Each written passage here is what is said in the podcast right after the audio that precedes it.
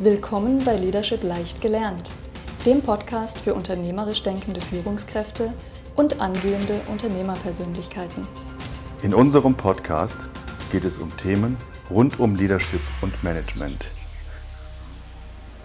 Guten Tag zusammen. Jan Arne und ich sitzen heute zur Abwechslung mal auf dem grauen Sofa. Stimmt. Und sprechen im Anschluss an die letzte Folge heute über die normative Führung. Ja, das ist richtig. Die normative Führung, da geht es vor allem um die Werte, um die Mission, um die Ziele des Unternehmens, Jan Arne. Wie definiert man die Werte? Wie findet man die richtigen Werte? Werte sind ja was sehr Individuelles und das hängt davon ab, was für eine Firma das ist. Wenn es eine inhabergeführte Firma ist, dann setze ich mich mit dem Inhaber hin und frage ihn nach seinen persönlichen Werten. Und aus den persönlichen Werten leiten wir dann die Werte für die Firma ab. Und das ist übrigens auch eine äh, Aufgabe, die wir in der Masterclass im studentischen Umfeld machen. Und das ist super spannend, weil ähm, natürlich, wir haben die Weltverbesserer, die sehr soziale Themen haben. Wir haben die Performance-Leute, die alles auf Leistung geben und so weiter. Und das ist sehr unterschiedlich, was dabei rauskommt.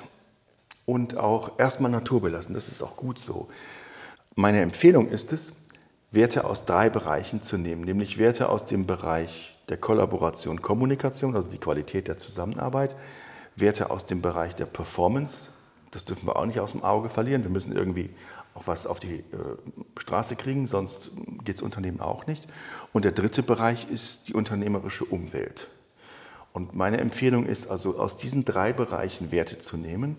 Das heißt, bei mir gibt es drei Werte, sechs Werte, neun Werte. Nein, neun Werte sind zu viel. Drei Werte sind sehr knapp, häufig sind es dann sechs Werte des Unternehmens, auf die wir uns dann einigen, um sozusagen rund die verschiedenen Anforderungen des Unternehmens abzubilden. Würdest du sagen, dass die Werte die Ziele oder den Weg dorthin auch irgendwie bedingen? Die Werte bedingen auf jeden Fall die Ziele, nicht unbedingt den Weg dorthin. Da kann man sich ja sehr unterschiedliche Wege vorstellen und auch wie man den Gipfel erreicht, wenn ich mit dem Bild des Bergs arbeiten darf, ist sehr unterschiedlich. Das übrigens ist häufig im Generationenwechsel ein Wahnsinnskritikpunkt, wenn der Vater den steilen Weg von vorne auf den Berg genommen hat und der, die nachwachsende Generation möchte vielleicht einen ganz anderen Weg nehmen, dann liegen die schon über Kreuz, wo ich sage, Moment mal, Moment mal, äh, es gibt mehrere Wege auf den Gipfel zu kommen und wenn das jemand anders machen möchte, dann lass ihn bitte auch den Weg gehen. Also das, den, den, den Weg, das ist nochmal was anderes. Ähm, aber ja, unbedingt, die Ziele sollen sich aus den Werten ableiten, sonst taugen sie auch nichts. Genau, du hattest jetzt gesagt, man sollte die Werte aus äh, drei bis x verschiedenen Bereichen ähm, sammeln. Inwiefern braucht man dann auch verschiedene Ziele? Hm, naja, ein Unternehmen hat ja nicht nur ein Ziel, das funktioniert ja nicht. Ähm, auch wenn es früher üblich war, nur finanzielle Kennzahlen anzuschauen, wissen wir, dass wir mit dem Ziel des Geldverdienens alleine ein Unternehmen nicht zum Erfolg bringen können.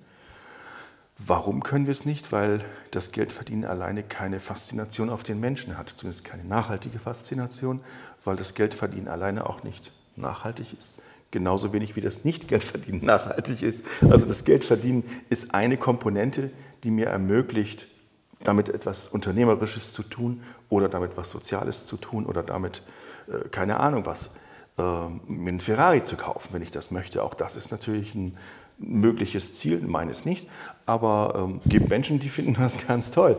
Und von daher, ja, äh, lass den Menschen doch ihre Ziele und Bau vernünftige, sinnvolle unternehmerische Ziele, mit denen sich auch ein Mitarbeiter, eine Mitarbeiterin identifizieren kann, weil wenn wir keine gelebten Werte im Unternehmen haben, dann verlieren wir unsere Top-Performer. Die Top-Performer kriegen wir nur, weil sie sich mit den unternehmerischen Werten, mit der unternehmerischen normativen Führung ähm, identifizieren können. Und da sind wir an einem ganz wichtigen Punkt. Das heißt, diese Werte und die damit verbundene Vision des Unternehmens, die muss ja kommuniziert werden. Mhm. Nach innen sowie teilweise auch nach außen. Unbedingt. Genau. Wie macht man das, die Kommunikation nach innen, damit auch die äh, Mitarbeitenden die Möglichkeit haben, sich damit zu identifizieren und auch damit zu befassen? Zunächst einmal müssen wir die Werte leben. Und wenn die, die Top-Führungsmannschaft die Werte nicht lebt, vielleicht sogar hinter vorgehaltener Hand sich darüber lustig macht, dann ist eigentlich schon vorbei. Ähm, dann gibt es die Situation, dass auf der Betriebsversammlung, in dem Town Hall, wie es ja heute heißt, auf der nächsten großen Kommunikation, die Top-Chefin, der Top-Chef sich vorne hinstellt und irgendwas sagt und er, er sie es verhöhnt wird. Ähm, damit ist die Position tot. Dazu habe ich einen ganz wunderbaren Artikel, leider auf Englisch, den wir auch die Shownotes tun können, von HBR. Ähm, Make your values mean something. Also mach, lebe deine Werte im Prinzip frei übersetzt.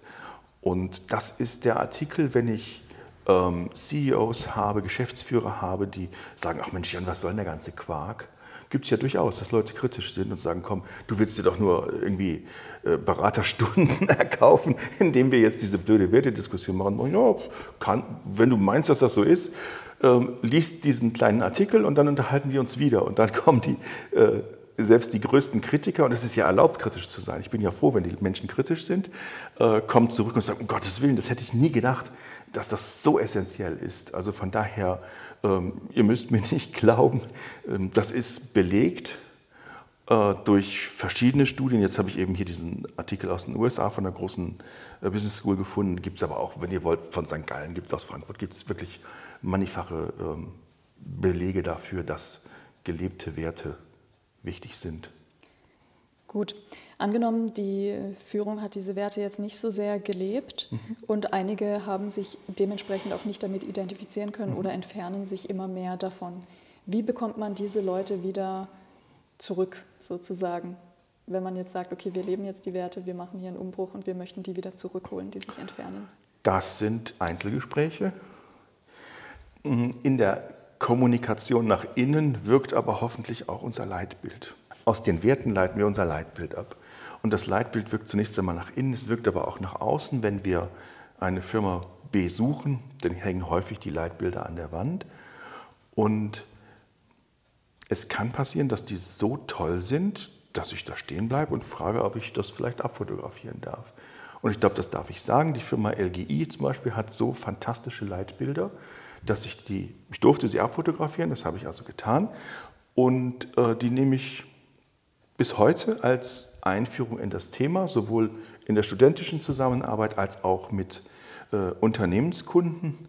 Wir schreiben selbstverständlich nichts ab, aber als Inspiration, um ins Thema reinzukommen, ist das super, sich verschiedene äh, Leitbilder von erfolgreichen Firmen mal anzuschauen und zu vergleichen. Äh, passt das eher zu mir, passt das nicht so sehr zu mir?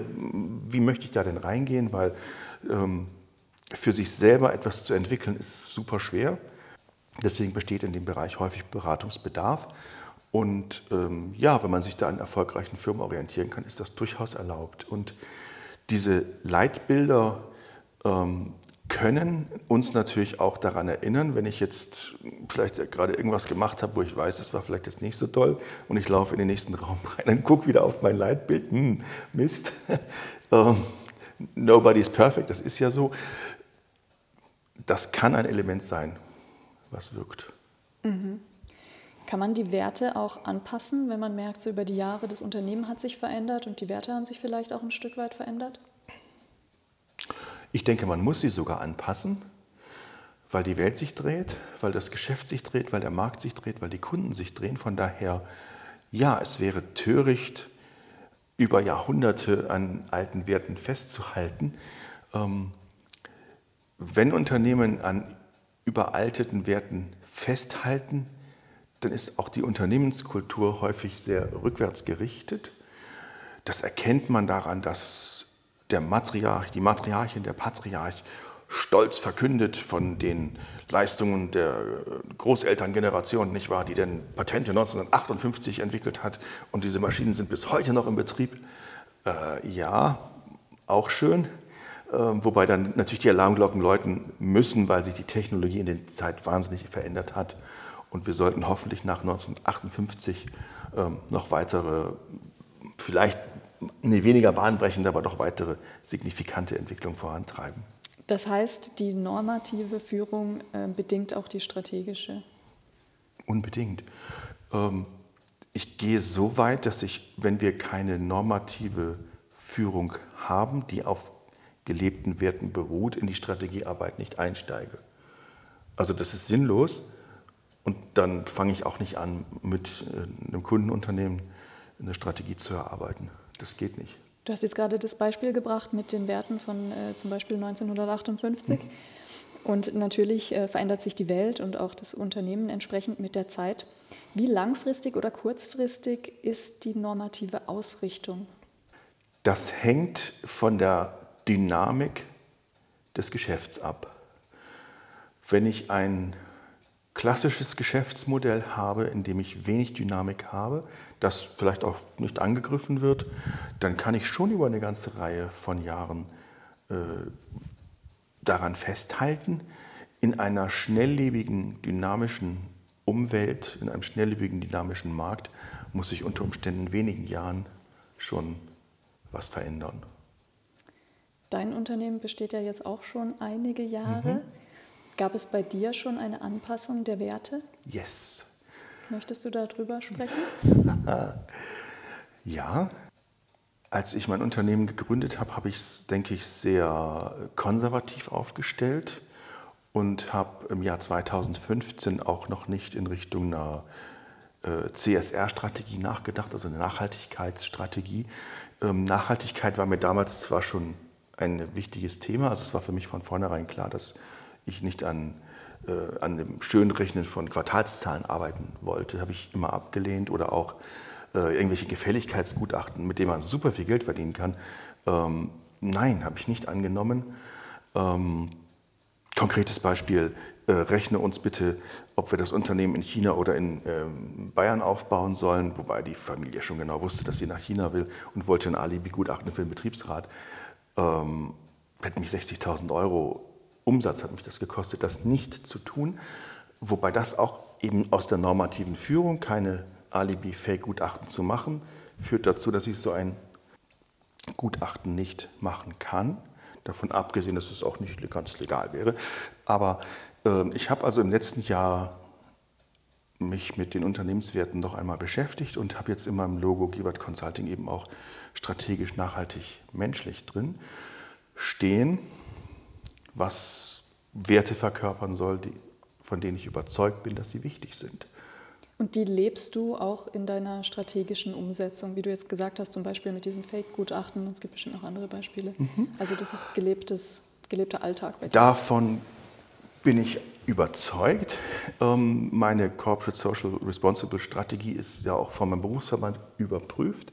Das heißt, es steht nicht nur irgendwie eine Seite dass ich mich mit der gesellschaftlichen Entwicklung beschäftige und so weiter äh, oder auch in einem äh, gemeinnützigen Verein tätig bin, sondern das wird tatsächlich gelebt und letztlich auch überprüft eben durch den Berufsverband, auf dessen äh, CSR-Seite auch auf mich hin, hingewiesen wird. Und ähm, das denke ich ist wichtig und das sind auch meine, das ist ein Gesprächsthema mit meinen Kunden. Ja, genau, ja. da wären wir jetzt schon bei dem Thema Kommunikation nach ja. außen. Du hast gerade gesagt, du hast deine Werte sogar in dein Logo integriert. Mhm. Also die sind sehr präsent bei dir, ja. für alle zu sehen. Ja.